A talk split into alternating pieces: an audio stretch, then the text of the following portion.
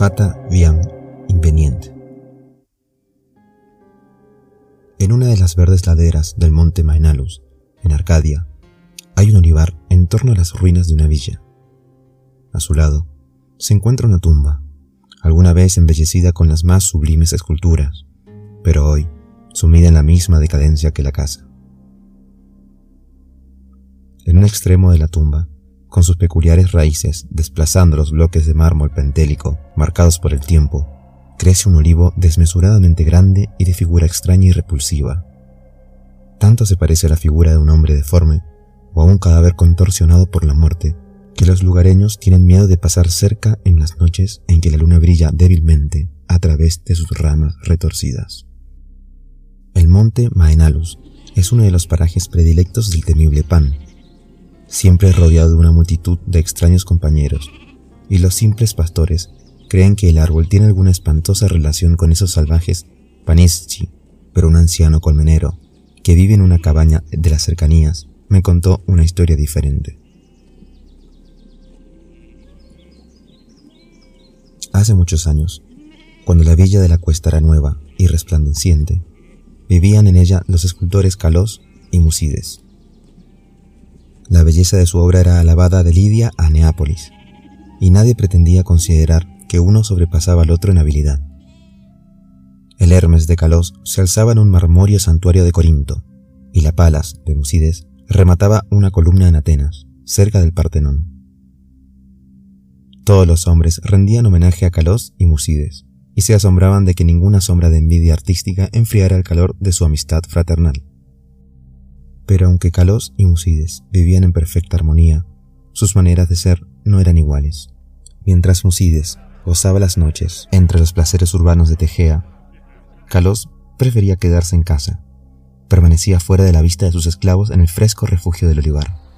Allí meditaba sobre las visiones que colmaban su mente, y allí engendraba las formas de belleza que posteriormente haría inmortal en el mármol. Los ociosos comentaban que Calós se comunicaba con los espíritus de la arboleda y que sus estatuas no eran sino imágenes de los faunos y las dríadas, con los que él estaba en contacto, ya que nunca llevaba adelante sus trabajos partiendo de modelos vivos. Tan famosos eran Calós y Musides que a nadie extrañó que el tirano de Siracusa despachara enviados para hablarles acerca de la costosa estatua de Taiché que planeaba levantar en su ciudad. De gran tamaño y factura inigualable habría de ser la estatua, ya que habría de servir como símbolo maravilloso a las naciones y convertirse en meta para los viajeros. Honrado más allá de cualquier pensamiento, resultaría aquel cuyo trabajo fuese elegido, y Calós y Musides estaban invitados a competir por tal distinción. Su amor fraterno era muy conocido, y el astuto tirano conjeturaba que, en vez de ocultarse sus obras, se prestarían ayuda mutua y consejo. De este modo, el apoyo produciría dos imágenes de belleza sin par, cuya hermosura eclipsaría incluso los sueños de los poetas. Los escultores aceptaron complacidos el encargo del tirano, así que en los días siguientes sus esclavos pudieron oír el incansable sonido de los cinceles. Calós y Musides no ocultaron sus trabajos, solo se reservaron su visión. A excepción de los suyos, Ningún ojo pudo contemplar las dos figuras divinas liberadas mediante golpes expertos de los bloques en bruto, que las aprisionaban desde los comienzos del mundo. De noche, como siempre, Musides frecuentaba los salones de banquete de Tegea, mientras Calós caminaba solas por el olivar. Pero, según pasaba el tiempo, la gente advirtió cierta falta de alegría en el antes radiante Musides. Era extraño, comentaban, que esa depresión hubiera hecho presa en quien tenía tantas posibilidades de alcanzar los más altos honores artísticos. Muchos meses pasaron, pero en el semblante apagado de Musides no se leía sino una fuerte tensión, provocada, sin duda, por la situación. Entonces, Musides habló un día sobre la enfermedad de Calós, tras lo cual nadie volvió a asombrarse de su tristeza, ya que el apego entre ambos escultores era de sobra conocido como profundo y sagrado. Por lo tanto, muchos acudieron a visitar a Calós, advirtiendo en efecto la palidez de su rostro, aunque había en él una felicidad serena que hacía su mirada más mágica que la de Musides, quien se hallaba claramente absorto en su ansiedad, y que apartaba a los esclavos en su deseo por alimentar y cuidar a su amigo con sus propias manos. Ocultas, tras pesados cortinajes, se encontraban las dos figuras inacabadas de Taiche, últimamente apenas tocadas por el convaleciente y su fiel enfermero. A medida que desmejoraba más y más, a pesar de las atenciones de los perplejos médicos y las de su inquebrantable amigo, Calos pedía con frecuencia que lo llevaran a la tan amada arboleda. Allí pedía que lo dejaran solo, porque deseaba conversar con los seres invisibles. Musides accedía invariablemente a tales deseos, aunque con lágrimas en los ojos al pensar que Calos prestaba mayor atención a los faunos y dríadas que a él. Al tiempo, el fin estuvo cerca, y Calos hablaba de cuestiones del más allá.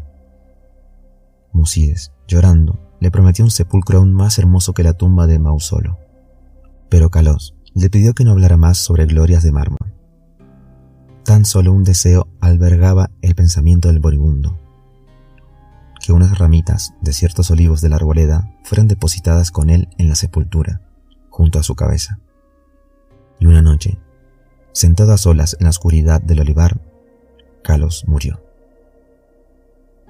Hermoso más allá de cualquier descripción resultaba el sepulcro de mármol que el afligido Musides cinceló para su amigo querido. Nadie sino el mismo Calos hubiera podido obrar tales bajorrelieves, en donde se mostraban los esplendores de los campos elíseos. Tampoco descuidó Musides colocar junto a la cabeza de Calos las ramas de olivo de la arboleda. Cuando los primeros dolores de la pena se dieron ante la resignación, Musides trabajó con diligencia en su figura de Taiche. Todo el honor le pertenecía ahora, ya que el tirano no quería sino su obra o la de Calos. Su esfuerzo dio causa a sus emociones y trabajó más duro cada día, privándose de los placeres que tanto le gustaban. Mientras tanto, sus tardes transcurrían junto a la tumba de su amigo, donde un olivo joven había brotado cerca de la cabeza del muerto. Tan rápido fue el crecimiento de este árbol, y tan extraña era su forma, que cuantos lo contemplaban lanzaban expresiones de sorpresa. Y Musides parecía encontrarse al mismo tiempo fascinado y repelido por él. A los tres años de la muerte de Calos, Musides envió un mensajero al tirano, y se comentó en el ágora de Tegea que la gran estatua estaba concluida. Para entonces, el árbol de la tumba había alcanzado asombrosas proporciones, sobrepasando al resto de los de su especie, y extendía una rama singularmente pesada sobre el lugar en el que Musides trabajaba.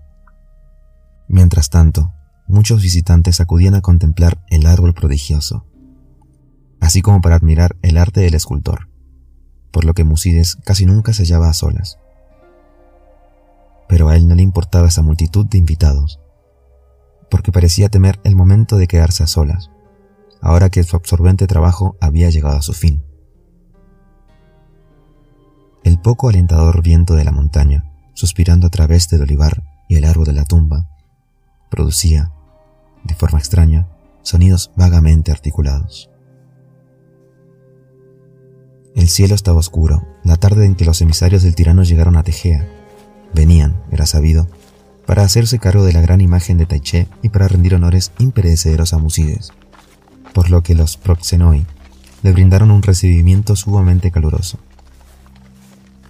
Durante la noche se desató una violenta tormenta de viento sobre la cima del Maenalus, y los hombres de la lejana Siracusa se alegraron de poder descansar a gusto en la ciudad. Hablaron acerca de su ilustrado tirano y del esplendor de su ciudad reconfortados en la gloria de la estatua que Musides había cincelado para él. Y entonces los hombres de Tegea hablaron acerca de la bondad de Musides y de su honda pena por su amigo, así como también de que ni aun los inminentes laureles del arte podrían consolarlo de la ausencia de Calos, que bien podría haberlo ceñido en su lugar. También hablaron sobre el árbol que crecía en la tumba, junto a la cabeza de Calos. El viento hallaba aún más horriblemente, y tanto los siracusanos como los arcadios elevaron sus preces a Eolo. A la luz del día, los proxenoi guiaron a los mensajeros del tirano cuesta arriba hacia la casa del escultor. Pero el viento nocturno había realizado extrañas hazañas. Griterío de los esclavos se alzaba en una escena de desolación. Y en el olivar ya no se levantaban las resplandecientes columnatas de aquel amplio salón donde Musides soñara y trabajara. Solitarias y rotas, nada más quedaban las casas humildes y los muros bajos, ya que sobre el suntuoso peristilo mayor se había desplomado la pesada rama que sobresalía del extraño árbol nuevo, reduciendo, de forma extraña y completa, aquel poema en mármol a un montón de ruinas espantosas. Los extranjeros y tejeos quedaron sin habla, contemplando la catástrofe causada por el grande, el siniestro árbol, cuyo aspecto resultaba tan raramente humano, y cuyas raíces alcanzaban de forma tan peculiar el esculpido sepulcro de Calos.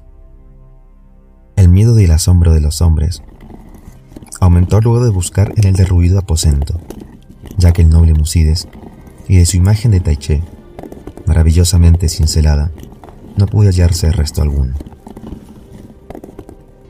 Entre aquellas formidables ruinas no vivía sino el caos, y los representantes de ambas ciudades se vieron decepcionados. Los siracusanos porque no tuvieron estatua que llevar a casa, los tejeos porque carecían de artista al que conceder los laureles. No obstante, los siracusanos obtuvieron una espléndida estatua en Atenas, y los tejeos se consolaron erigiendo en el ágora un templo de mármol que conmemoraba los talentos, las virtudes y el amor fraternal de Musides. Pero el olivar todavía está ahí, así como el árbol que nace en la tumba de Calos. Y el anciano colmenero me contó que, a veces, las ramas susurran entre sí, en las noches ventosas, diciendo una y otra vez, Yo sé, yo sé.